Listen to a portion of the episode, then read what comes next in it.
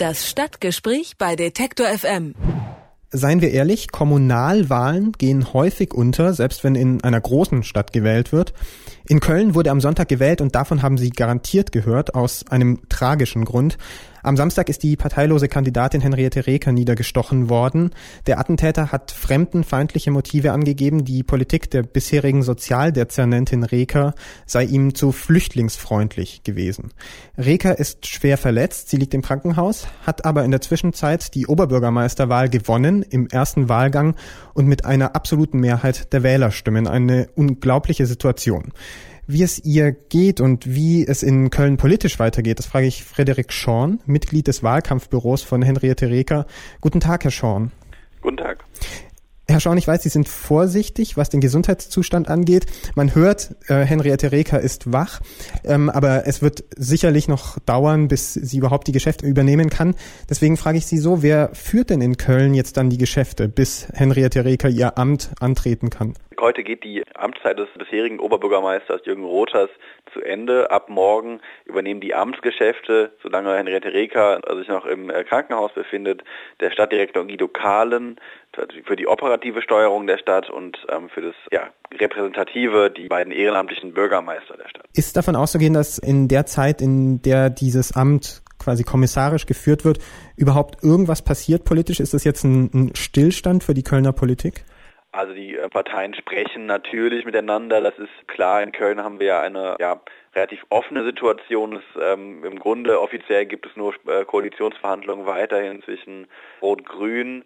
Wir haben dafür geworben, beziehungsweise wir wünschen uns, dass jetzt Frau Reker, wenn sie aus dem Krankenhaus entlassen wird, nicht vor veränderte Tatsachen gestellt wird. Und wir würden uns wünschen, wenn dieser Prozess jetzt nach so einer ÖB-Wahl erstmal entschleunigt wird und nicht definitiv verhandelt wird, bevor Henriette Reker sich nicht selbst äußern und einmischen kann. Dieses Attentat auf Henriette Reker hat enorme Bestürzung bundesweit ausgelöst.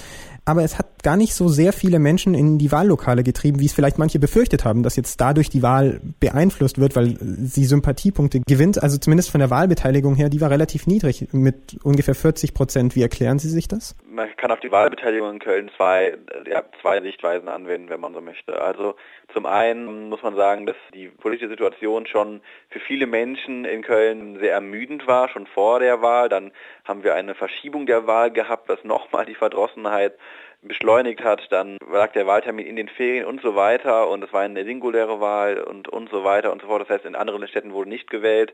Ähm, das kann man sagen, um diese 40 Prozent zu erklären. Auf der anderen Seite kann man sich eben auch fragen, äh, warum nach so einem Attentat, nach so einem Anschlag auf die Demokratie in Köln nicht dann doch mehr Leute gesagt haben, sie gehen zur Wahl. Also ja, man, man kann es sich schon irgendwie rational erklären, dass es jetzt nur 40 Prozent geworden sind, aber schade und ehrlich gesagt für mich persönlich unerwartet ist es schon. Haben Sie den Eindruck, dass dieses Attentat überhaupt den Gang der Wahl irgendwie beeinflusst hat? Den Eindruck habe ich tatsächlich nicht. Wir hatten vor sechs Wochen eine Umfrage zur OB-Wahl und die ziemlich genau das Ergebnis schon vorhergesagt hat äh, oder prognostiziert hat, wie es jetzt ähm, auch geschehen ist. Das heißt, ähm, es kann auch wirklich keiner sagen, äh, da hätte es irgendwie einen tragischen Bonus für Henriette Rieker gegeben. Der mutmaßliche Täter hat ja bestätigt, was als Verdacht ganz schnell kursierte, nämlich Fremdenfeindlichkeit sei sein Motiv gewesen.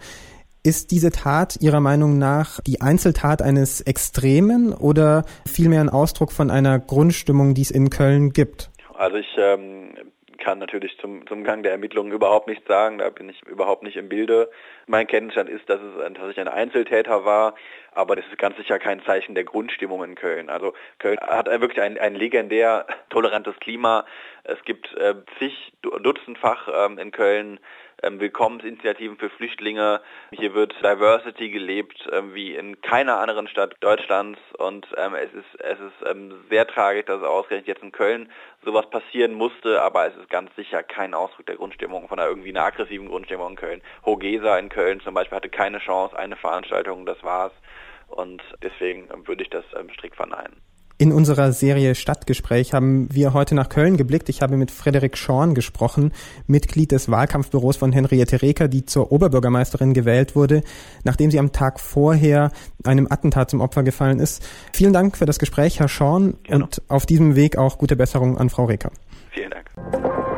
Das Stadtgespräch bei Detektor FM.